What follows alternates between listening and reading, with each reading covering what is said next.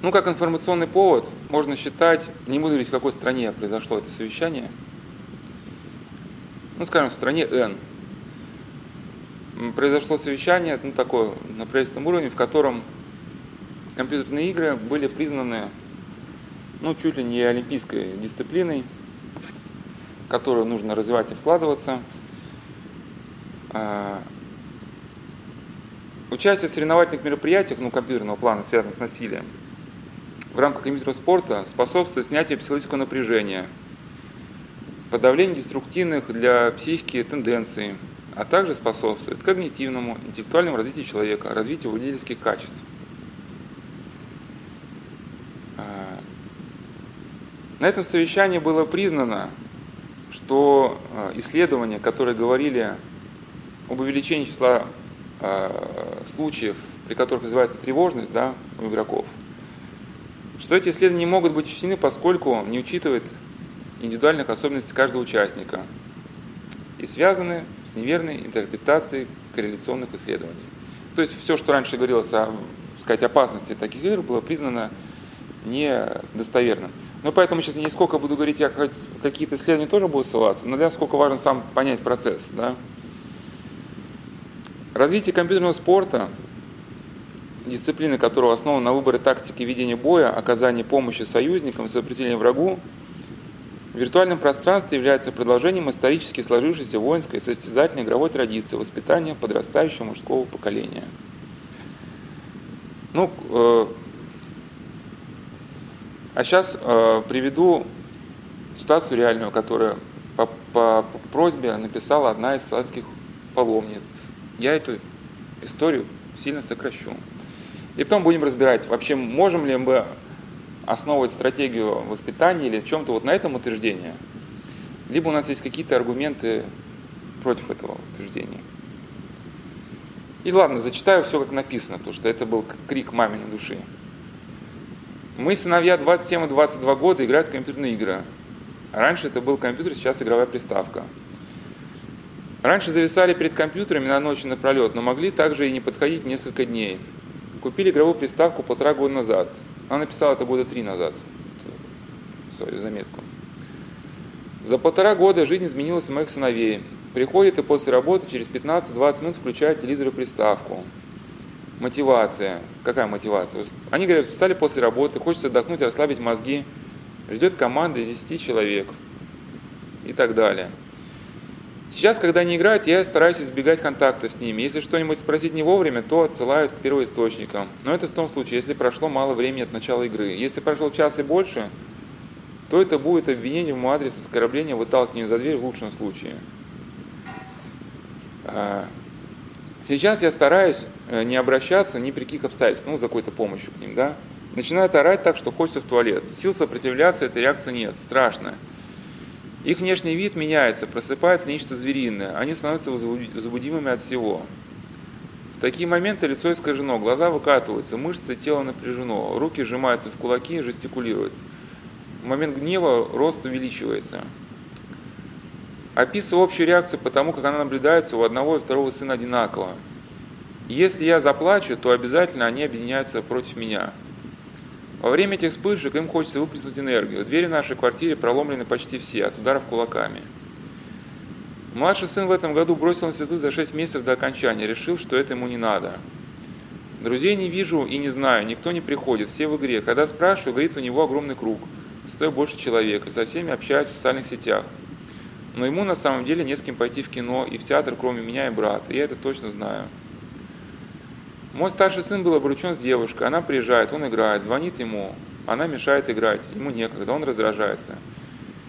Месяц назад они расстались. Стараюсь звонить и общаться ну, так, чтобы они не играли в этот момент. Дом общее, дома общение сведено до уровня, как дела нормально. А по телефону не дома мои сыновья заботливые, любящие. Ну, в магазин они еще ходят, потому что они понимают, что если продукты не будут куплены, мама не приготовит еды, поэтому им не будет не на что есть. Поэтому эту сферу они еще берут. Ну и поэтому я предлагаю нам эту разобрать. Вот сразу можно сказать, что кому, например, надо куда-то идти, или это он поймет, что те, тема не для него, то стесняться не надо, и да, как бы сидеть, сидеть, если не хочется, то тут, тут тоже не надо. Просто кому хочется, тот слушает, кому не хочется, тот не слушает. Мнение за.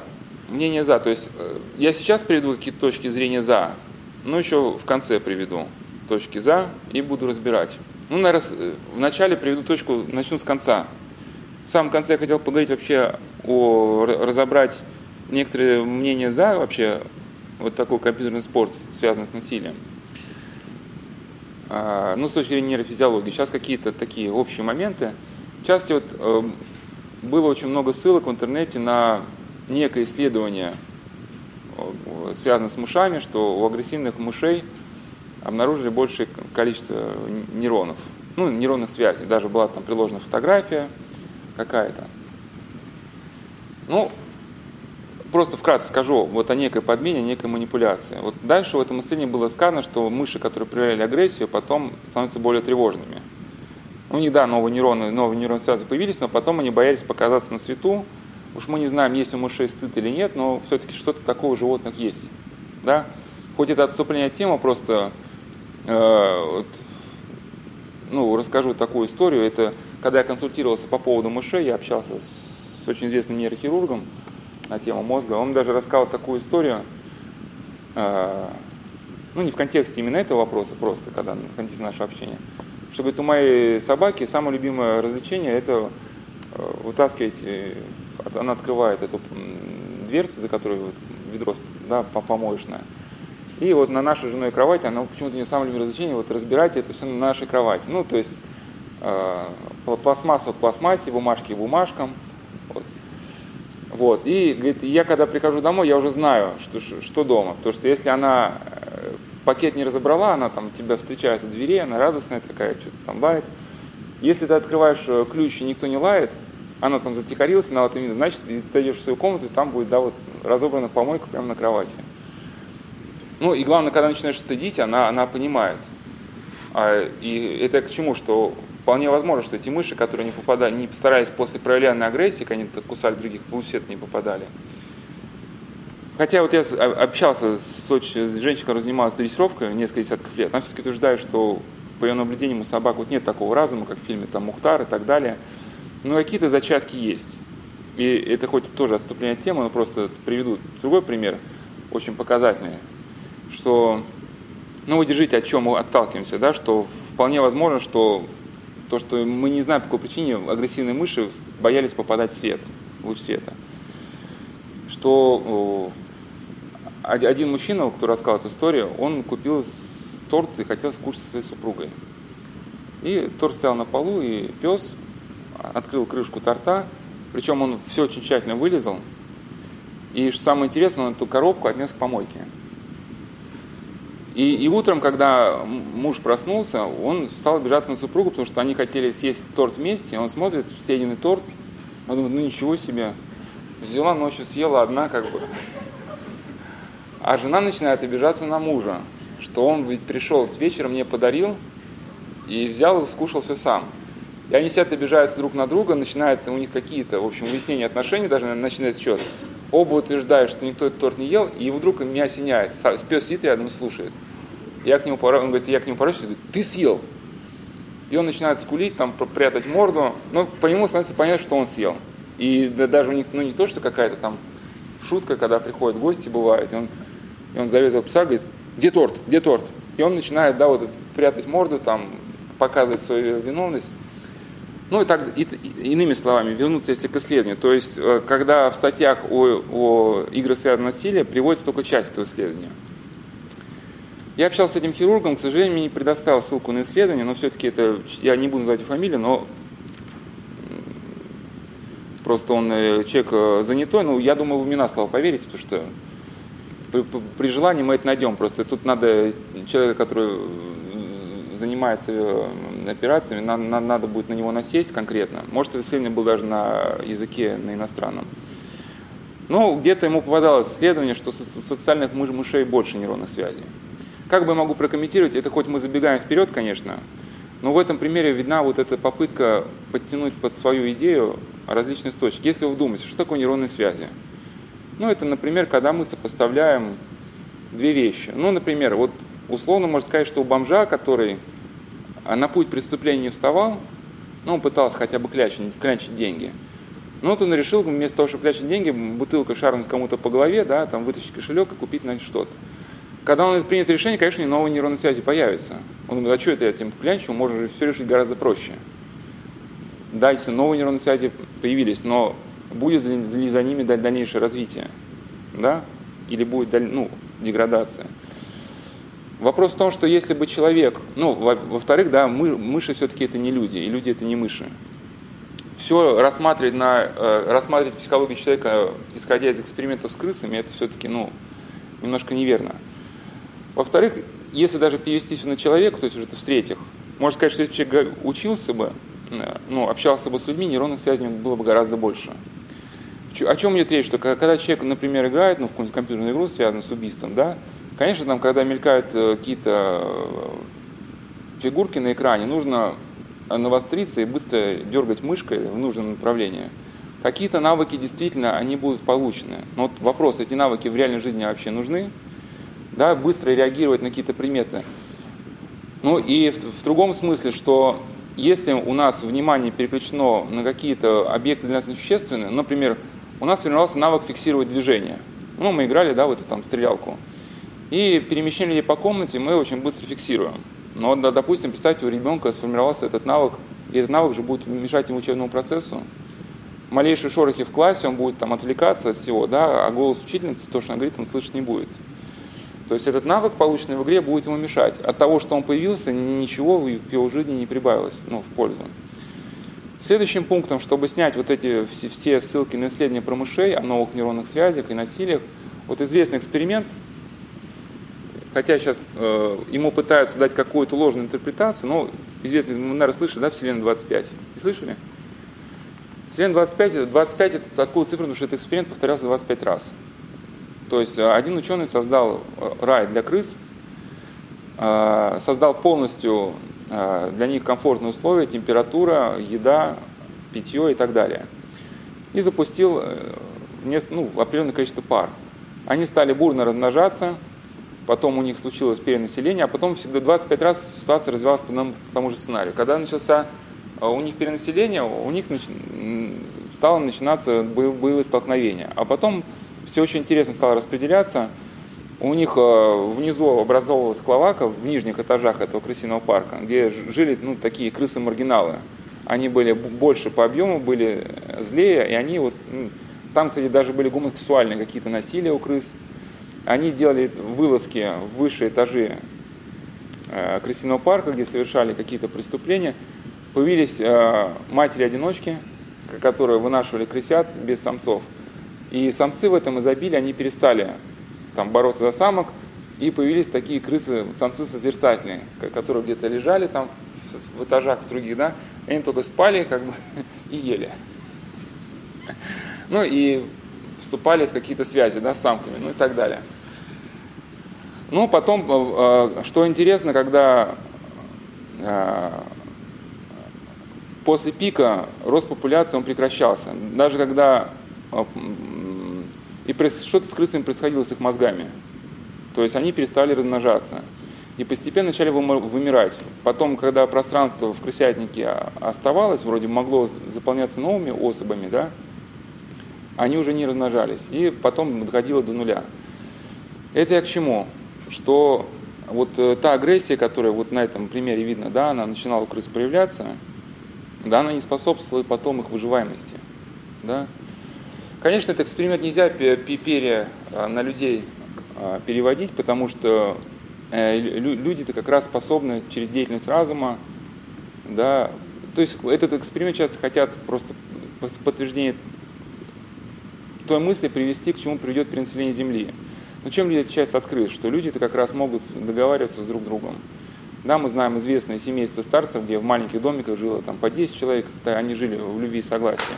Этот эксперимент пример только с одной точки зрения, что то насилие, которое было проявлено в этом крысином парке, оно вовсе не способствовало к тому, что эти особи потом выжили. Ну и сейчас аргументы за. Можно слышать такое мнение, что потребность изливать свою агрессию в безобидных формах важна. Компьютерные игры, ну как в этих различных статьях пишется, предотвратили Третью мировую войну. Что и за счет того, что человек совершает насилие в виртуальной форме, он это желание удовлетворяет, и у него не возникает желания удовлетворить, э, ну, насилие проявить в жизни реальной.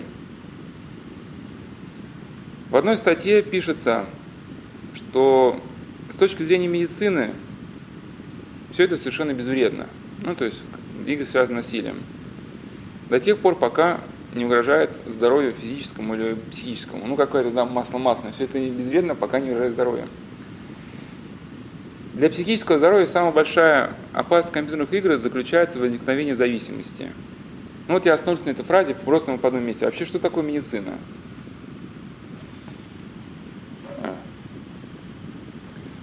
Если посмотреть на ситуацию, сразу скажу основную мысль, на ситуацию с, с позиции вообще нейрофизиологии, то вовсе не безвредно. Академик Томский, на который беседы часто ссылался, он утверждает, что ничто в нашей э, природе не проходит бесследно. Ну, в этом он, по сути, повторяет учение святых отцов, в частности, Игнатия Бринчинова мысль, что любой поступок, э, любая мысль, любое слово, любой поступок кладет на нас печать. То есть э, природа наша, пишет академик Томский, возделанная. И в каком-то смысле э, тот поступок, который мы совершаем, он нас меняет. Иногда кардинальным образом. И в нашей беседе мы ведем такое, ну я вас познакомлю с учением о доминанте, потому что это учение, оно позволяет понять очень многие процессы, как связаны с зависимостью, так и вообще, которые происходят в мире. А доминанта это, с точки зрения академика Томского, это очаг возбуждения в коре головного мозга. Когда этот очаг возбуждения э, приходит в движение, он притягивает к себе все импульсы, ну, протекающие в сознание. И одновременно в коре головного мозга развиваются процессы торможения. Вот на примере гнева. Все вы на себя это примеряли, да, что когда вы гневаетесь, вы не слышите призывов там успокоиться, да, когда вам говорят, что гневаться не нужно. И если ну, вы гневаетесь на какого-то человека, например, да, то даже если вам будет говорить о нем хорошие слова, вы будете все интерпретировать во враждебном ключе. Да? И также смысл этой доминанты состоит в том, чтобы она мгновенно предоставляла человеку весь предыдущий опыт. То есть как это связано с темой компьютерной зависимости. С точки зрения вообще нейрофизиологии, если человек, например, начал играть в компьютерную игру, да, у него вначале ну, образуется вот некая реакция на то, что происходит на экране. По мере повторяемости этого процесса у него происходит появление вот этой очага. Ну, по сути, этот очаг из себя предоставляет группу нейронов, которые, между которыми начинают меняться связи, и формируется а, новая структура, которая отвечает именно ну, за процесс части ну, убийства, да, ну, на экране, отстрела противника. Это доминанта, это по сути новый желудок, который постоянно просит себе пищи. Ну вот у нас есть желудок, когда у нас нет пищи, мы испытываем тягу какую-то, да? Или, или это доминанта, представьте, человек стоит на, конвейер, на конвейерной линии. Он, ну, например, как, какую-то деталь впаивает в магнитофоны. И когда, значит, магнитофоны а, проезжают, он впаивает и впаивает. У таких людей появляется маниакальная потребность выполнять это движение повторно, даже когда конвейера или нет. Я это наблюдал у нас на выпускном экзамене в качестве примера, что такое просто доминанта, да. У нас была золотая медалистка, и было выпускное сочинение. И, ну, им надо было написать на 5. Там очень строгие были правила, сейчас уже такого нету давно, сейчас, как бы, сами знаете, какие-то экзамены. Но там даже, вот, э, если человек хотел получить золотую медаль, даже две помарки, они э, снижали на балл оценку. Да? То есть там даже ты не можешь зачеркнуть потом карандашиком. Ну и нас учительница учила проверять э, тексты ну, задом наперед когда вы читаете предложение ну, по накатанной, вы где-то сильно уже вы представляете, что вы увидите, и часто вы желаемо выдаете ну, за действительное, да, и запятой это не видите. То есть вы представляете, что она там должна быть, и поэтому вам кажется, что она там есть. И она уже очень уставшая, это наша золотая медалистка, которая впоследствии получила золотую медаль, она ну, с последней страницы начинает э, все слова задом наперед, э, аккуратненько карандашиком стукая по словам, ну, проверять. И наша учительница видит, что девочка уже вообще не в меняемом состоянии, она, она выдергивает нейтралку, говорит, давай я сама проверю. И она сидит дальше и карандашиком стукает по парте, не замечая, что тетрадку у него вырвали. Ну, она потом как бы спохватывается, да? Ну, то есть, вот уже как бы процесс, он вошел, сказать, появился вот эта доминанта. То есть доминанта нас возвращает, предоставляет мгновенно прошлый опыт. Представьте вот бойца, который изучает прием рукопашного боя. Вот он на одной тренировке, например, изучает бросок через плечо, там, другой там бросок через бедро. И вот у него есть бойцовская доминанта, да, состояние система, которая у него возникает в зале, и на этой состояние системы нанизываются уже дальнейшие навыки. Так как эти навыки, например, ему не нужны, когда он общается с детьми, они к нему на ум не приходят. Но как только оказывается в экстремальной ситуации, да, связанной с возможным боем, все эти навыки мгновенно развертываются, ему предоставляются. То есть, когда же бойцы говорят, что в экстремальной ситуации, ну, не надо надеяться, что ты выдашь что-то такое, что ты никогда не выдавал. В экстремальной ситуации ты выдашь э, низший уровень своей ежедневной тренированности. Да? Вот. Ну, понятно, мы в зале, там люди в зале могут быть воодушевлены, иногда могут быть в лучшей форме, но в экстремальной ситуации появляется ну, низший уровень нашей ежедневной тренированности. Но смысл тренировки на чем строится? Что в боевой ситуации навыки, полученные в тренировочном зале, они будут воспроизведены автоматически, когда человек уже думать не будет. Почему бойцы боятся вот тех, кого именно не бокса учился, а, а тех, кого в армии тренировали именно на боевые действия, именно на убийство, да? Почему в, реальной жизни они боятся, боятся драк? То, что стоит чуть-чуть тебе расслабиться, ослабить внимание, и у тебя пойдут работать те механизмы, которые были отработаны именно на убийство. Но сейчас-то ситуация мирная, да, и там пристали тебе какие-то гопники 500 рублей, да, там нужно там выпить. Вот, но если ты сейчас расслабишься, будет 5 трупов, да, а ты поедешь в тюрьму. И нужно быть очень большим мастером, чтобы в каком-то уличном столкновении ну, нейтрализовать там противника, но при этом его, если у тебя есть навыки, там не покалечить никогда. Поэтому они, по сути, вот как мне один человек просто рассказывал, что была парадоксальная ситуация. Не умел драться, боялся. Научился драться, тоже боюсь. Потому что удары стали такие, что если чуть не доглядишь, все, как бы, да, человеку можно просто шею свернуть. Иными словами, если про гнев. Вот вы, например, сегодня прогневались ну, на какого-то человека, на коллегу. Ну вот вам даже просто сказали, что он плохой. Он говорит, да, да, он плохой. Это, вот как христиане должны понимать, что вот этот печаток мы уже берем с собой вечность. Да, у нас сформировались новые нейронные связи, мы соединились с этим человеком образ плохого человека. Знаете, как между тюремными камерами. Вначале что такое нейронная связь? Между камерами протягиваются ниточки вначале. Ну, там бросать что-нибудь, коробок спичек или не знаю, что там, да, с маленькой ниточкой. А потом к этой ниточке пристегивают ниточку посерьезнее, да, там капроновую, а потом уже так протягивают канаты. И у нас уже потом в каком-то смысле формируется уже устойчивая связь, что вот этот, когда нам говорит слово про Васю, так как мы пять лет его подряд обсуждали, мы сразу мгновенно входим в состояние ну, какого-то психоза. Ну или также любовь, да, человек видит образ своей возлюбленной, у него мгновенно просто все чувства как бы расцветают, он мгновенно входит в определенное состояние. То есть, грубо говоря, если применительно к, к играм, если человек, например, э, ну, убивал, формировал себе навыки на экране, у него сформировалась уже доминанта, определенный очаг возбуждения, который притягивает к себе импульсы, поступающие в сознание. Ну, что такое импульсы, поступающие в сознание? Вот, например, у человека в момент э, ну, в действии вот этой игровой доминанты говорит, слушай, там тут во дворе там типа Петя, и он не отдает 500 рублей, которые он занял. И, соответственно, эта информация поступает, притягивается к текущему очагу, пусть даже только игровому. Какой, соответственно, вывод да, у человека происходит? Что ну, Петю надо наказать. Да? А, и когда человек, может быть, уже поиграл, пошел в институт, и когда он сядет играть завтра, он начнет не с нуля. Вы это понимаете, да? Он начнет уже приблизительно с того момента, ну с паузы, в котором он остановился вчера. У него та самая доминанта мгновенно предоставит ему весь накопленный потенциал ну, за прошлые разы. И в этом, в принципе, и смысл страстей, и смысл добродетелей. Да, мы добродетели накапливаем годами, постепенно, у нас формируется какая-то устойчивая реакция на мир. И в этом смысле смысл даже эстетического подвига победить свои реакции падшего естества, то есть реакции гнева, да, сделать их реакцией, например, молитва, да, что когда мы слышим какую-то неприятную ситуацию, мы не в панику впадаем, мы уже в каком смысле натренировали себя вот вспомнить как-то о промысле Божьем, да, как-то не принимать сейчас необдуманных действий, сформировали какую-то совершенно ин, иную реакцию. Если исходить из учения академика Ухтомского, то говорить о том, что компьютерные игры, они безвредны с точки зрения какой-то медицины, ну, гипотетической, да, не представляется возможным. Профессор Карамурза, известный специалист по противодействию манипуляции сознанием, в своей книге «Манипуляция сознанием» он приводит э, ну, очень много примеров ну, мани, э, типов манипуляции. Один из типов манипуляции – это ссылка на науку. Ну, в частности, может быть, на медицину. Помните, да, Стапа Бендера, который говорит, что Бога нет, это медицинский факт.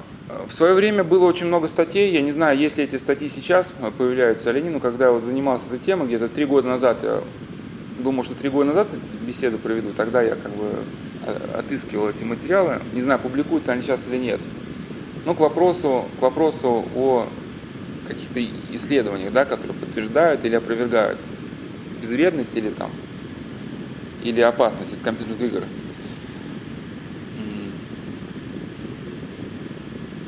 Руководитель Национального антикоррупционного совета Кирилл Кабанов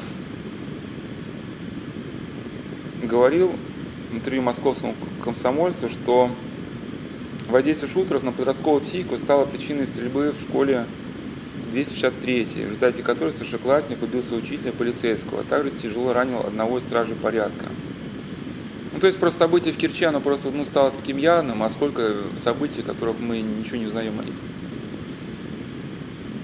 А разработчики игр опасаются, что идея законодательного регулирования в сфере игровой индустрии может превратиться в открытую цензуру. Ну, тогда просто на фоне стрельбы в московской школе было предложено ввести какие-то запреты на некоторые игры. Ну, так, видимо, это ничего и э, не сдвинулось. Некоторые авторы, которые э, писали о компьютерных играх, они вспоминают о синдроме Вельда. Вот если вы знаете, что, что такое синдром Вельда, нет?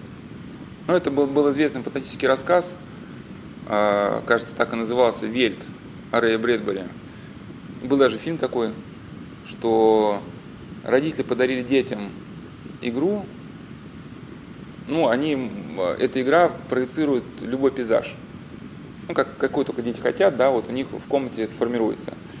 И однажды родители стали э, ощущать ну, запах там, мочи животных, что это такое. Они забеспокоились, обратились к разработчику, нет, это невозможно. Потом слышали львиное рычание.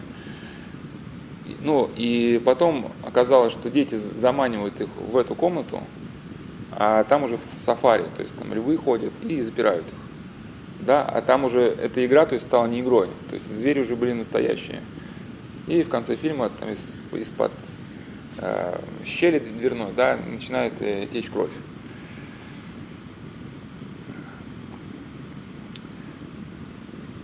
Автор статьи, э, некоторые авторы статьи считают, что э, э, исследуя аргументы сторонников за и против, он пришел к выводу, что полемика находится в равновесном состоянии, то есть что за, что против, все поровну.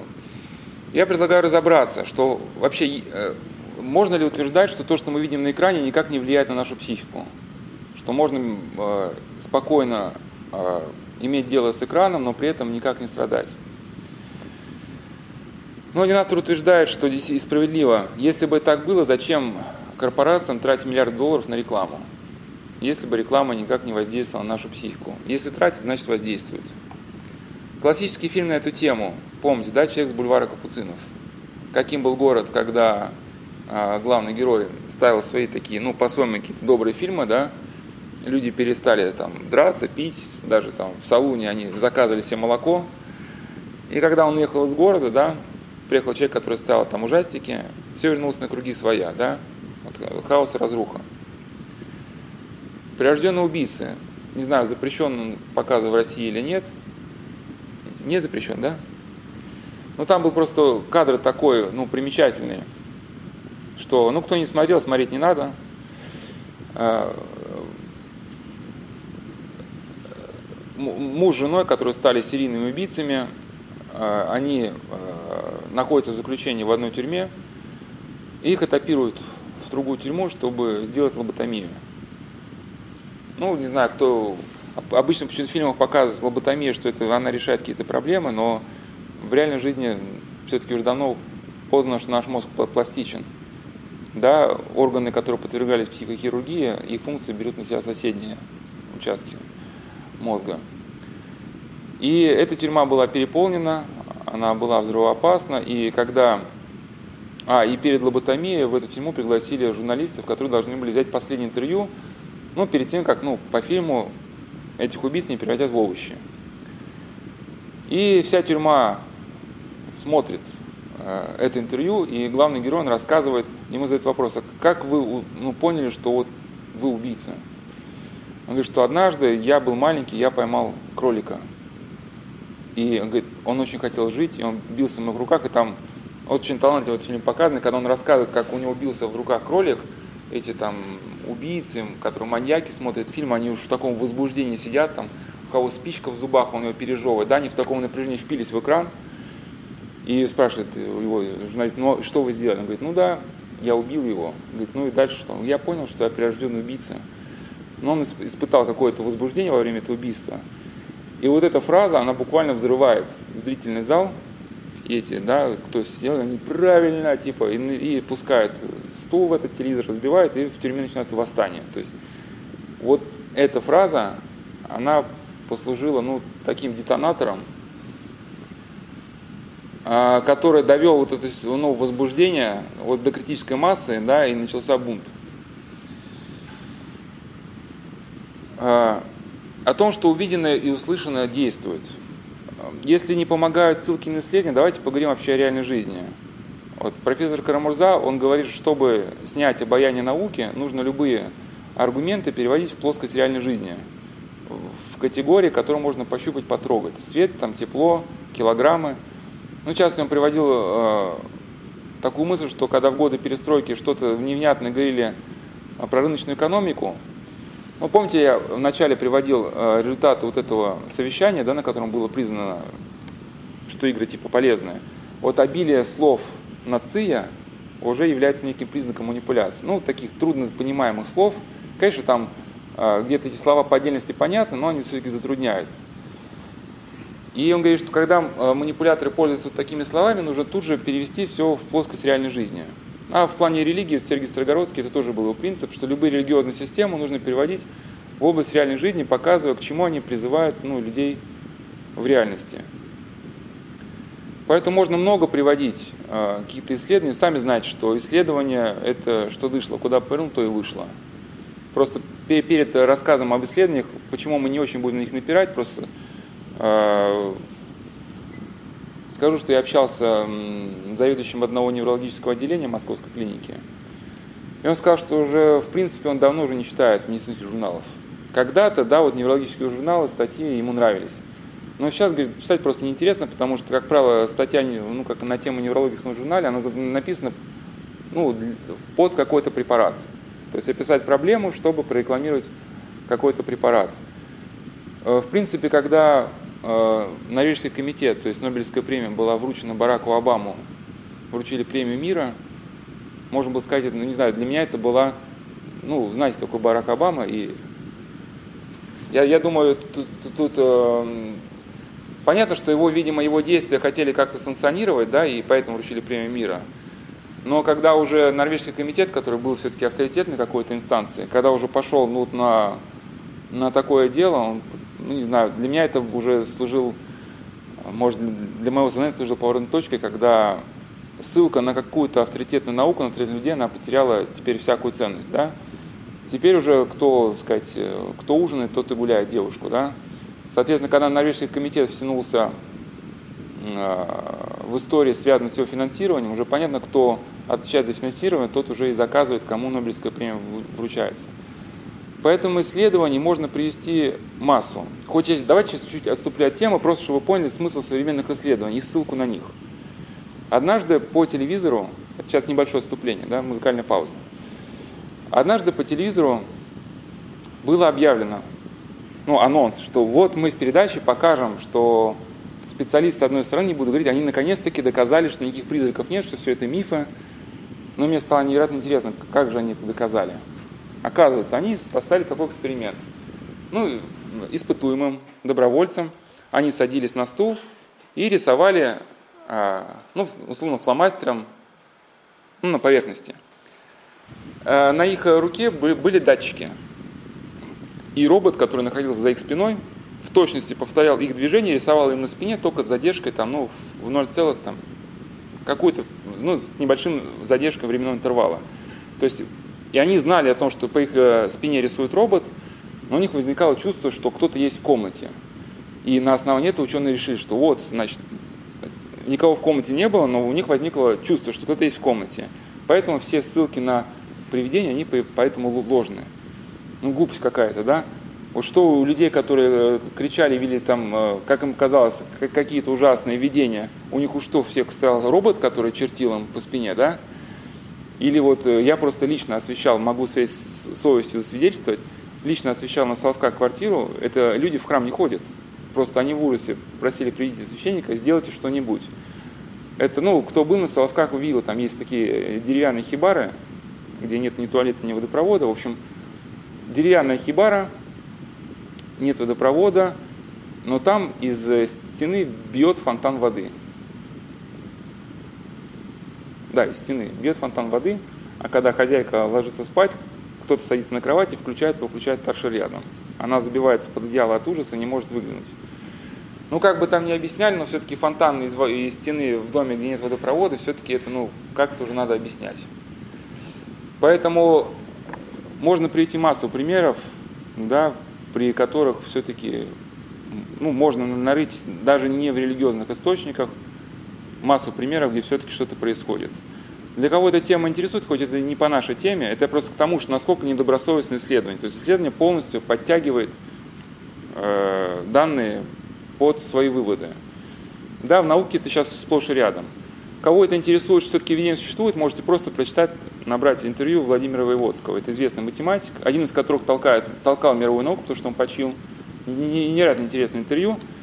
Его никак нельзя заподозрить в сочувствии христианству, потому что на христианстве, в принципе, ничего не знал когда он просто э, для нас, как христиан, с двух точек зрения его жизни очень интересно его интервью, хоть это отступление от темы, уже уклонились, сейчас вернемся. Что он, э, э, он занимался, пытался приложить математику к различным аспектам нашего бытия. Именно вот если, сейчас не буду говорить, каким образом вы поймете по интервью, кто он, и что это действительно один из тех, кто стоял во главе вот современной науки, современной математики. И в том числе он э, специалистом является во многих других областях, ну, даже как бы э, натуралистических, там, э, зоологии и так далее, потому что он все время занимался компьютерным моделированием ну, генных мутаций. То есть, иными словами, он просчитывал возможности, ну, вероятности тех или иных мутаций по двум моментам для нас его жизнеописания интересное интервью, что, во-первых, он говорит, что многие ученые пришли к выводу, что эволюции не было. Ну, современная да, нам математика, компьютерные просчеты позволяют понять, что какие-то на каких-то отдельных территориях возможны изменения. Там более низкие лошадки, более высокие лошадки. Но в целом, чтобы одни виды происходили с других, все-таки с точки зрения современной науки это утверждать вряд ли возможно. Но просто э, идея эволюции, как в качестве идеологии, продавливается сверху, да, некими силами, и человек, который просто не сможет защитить докторскую в каком-то престижном вузе, да, если он не будет стоять на позициях эволюции. Почему я о, нем вспомнил? Потому что когда он понял, когда он познал то, о чем вам сказал, что картина мира совершенно не такова, какая дается современной наукой, он решил искать какие-то иные взгляды на мироздание. Ну уж как у нашей интеллигенции заведено, что к православию они не обращаются, они идут сразу прямиком к Индии. Он стал учить санскрит, стал а, заниматься а, ну, йогой или что-то типа этим, а сами индусы, они э, как бы пишут и говорят о том, что а, для них богами являются духи, живущие в воздухе.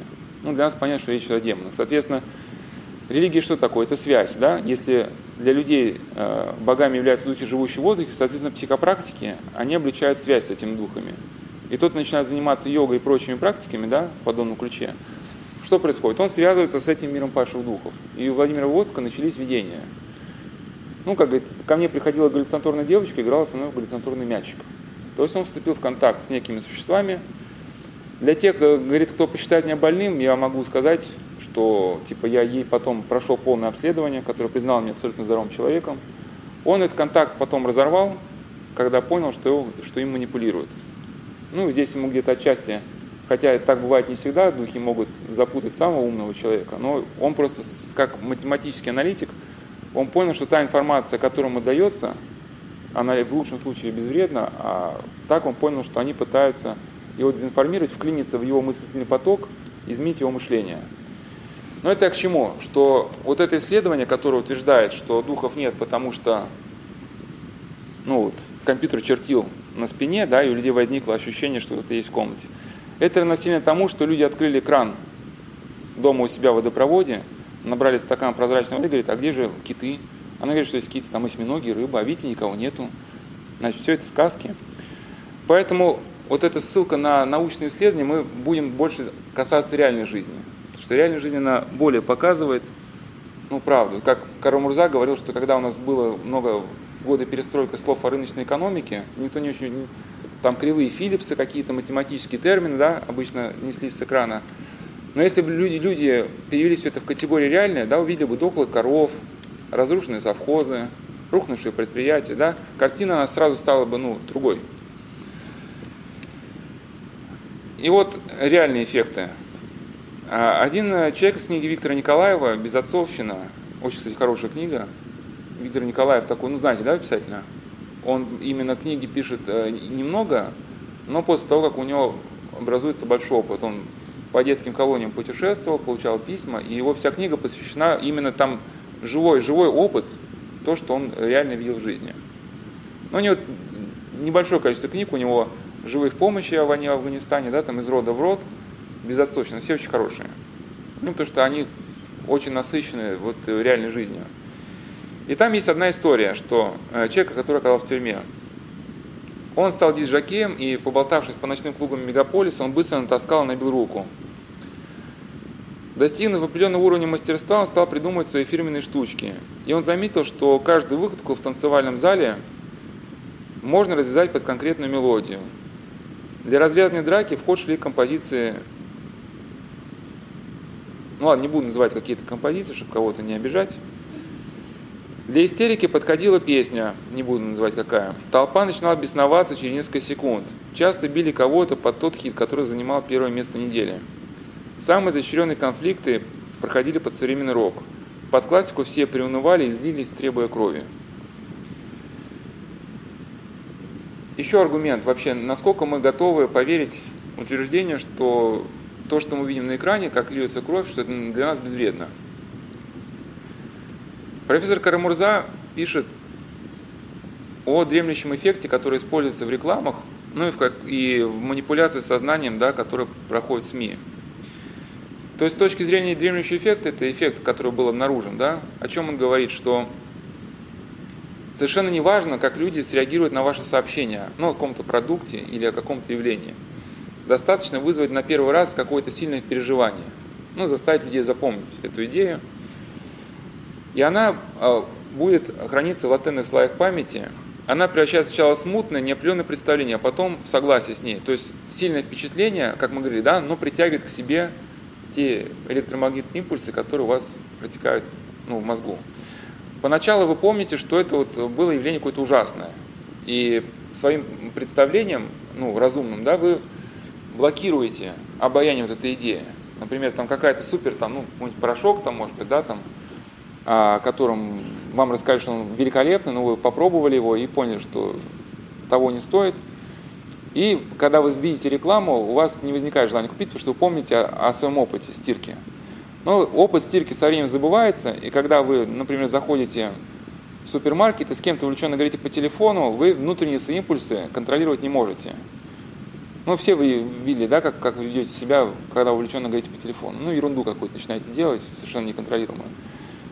И, соответственно, ваша рука, она автоматически потянется вот к этой пачке, да, потому что разумно отклонить тянущуюся руку вы не сможете, потому что ваше внимание устремлено туда, да, а ваша рефлекторная деятельность, она как бы потянется к тому, что ну, для нее как бы наиболее ярко. С точки зрения святых отцов, они еще давно писали, ну, не сколько о дремлющем эффекте, сколько о самом механизме. Максим Исповедник, 7 век, он писал, что если у человека есть благочестивая настроенность, то и тело такого человека будет чисто и безгрешно. То есть чистота внутри отразится в чистоте внешнего поведения. Если у человека начнет вращаться в помышления греховных, а человек не будет пресекать их помышления, то и тело впадает в грехи. Так как писал он, за погрешительное употребление мыслей следует злоупотребление вещей. Чтобы не, не, э, и, и он писал, что не следует злоупотреблять своими мыслями, чтобы после не злоупотребить и вещами. Так как если человек не согрешит в своих мыслях, то никогда не согрешит и самим делом.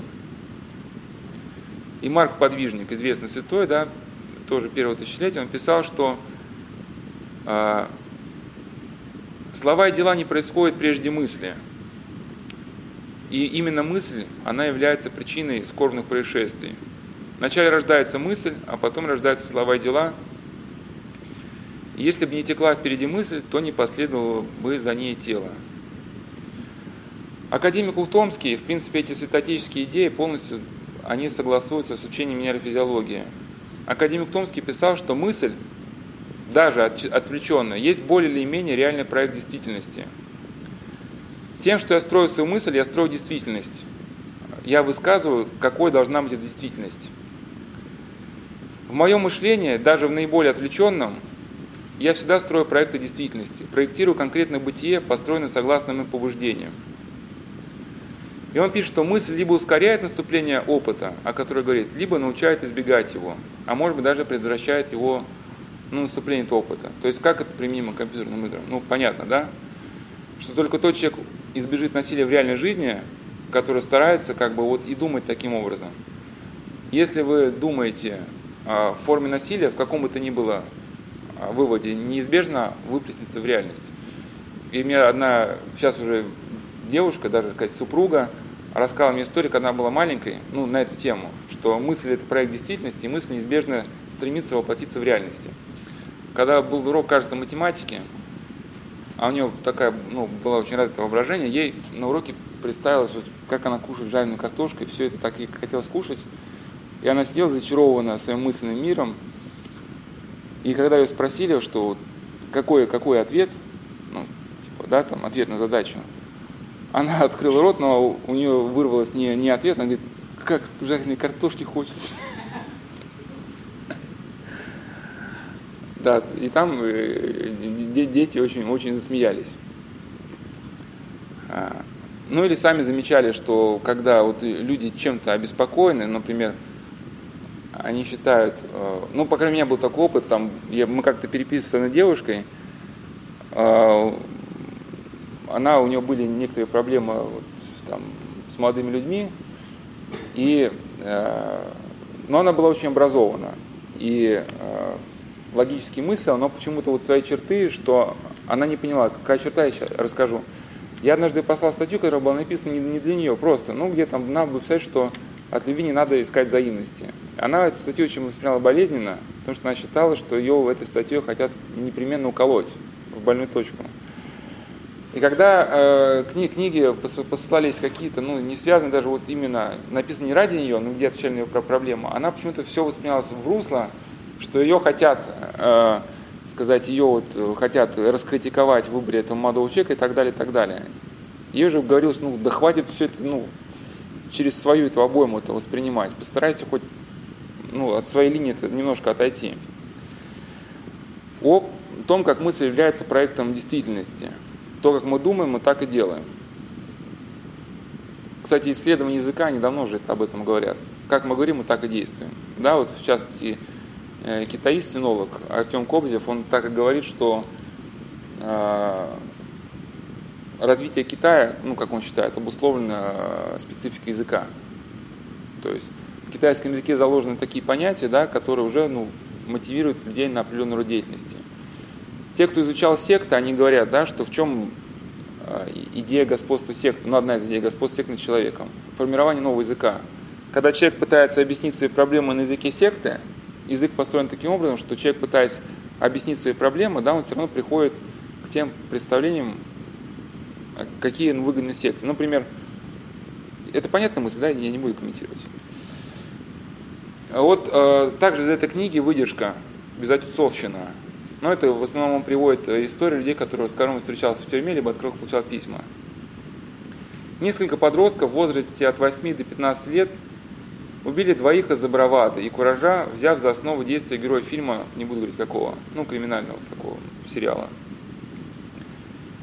Из этого же фильма они приклеили себе клички. После хладнокровно совершенного преступления печень одного убитого скормили собакам, а бедро сварили и съели, выпив перед этим бутылки водки. Я хотел именно такого мяса, до судорог признался один из них. Сначала мы посмотрели этот фильм, потом несколько ужастиков, но этого показалось мало, все равно было скучно. Захотелось чего-то более острого, кровавого. Нам была нужна только чья-то смерть. Известный роман Шантарам, да, который вот недавно был на волне популярности. Ну, немножко предостерегу обаяния этим романом, там есть у нее вторая часть. Человек сам себе говорит, что он был героином наркоманом много лет, много лет сидел в тюрьме. Во второй части этого романа и в первой, в том числе, он пытается размышлять о философии религии, но все-таки понимаем, что человек, имеющий такое прошлое, не может быть экспертом в области этих двух направлений. Да? Но когда он описывает какие-то идеи своего преступного прошлого, ну, какие-то там закономерности не видны. В частности, его спросили, почему ты выбрал грабеж, грабеж, а не какой-нибудь другой способ добывания денег?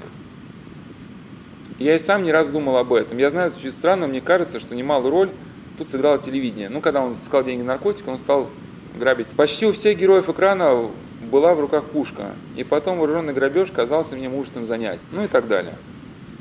Другая реальная история, что подростки э, посмотрели фильм «Доберман», ну, такой французский тоже криминальный боевик, где ну, убийцы представлены в таком героическом разрезе, ну, даже как положительные персонажи.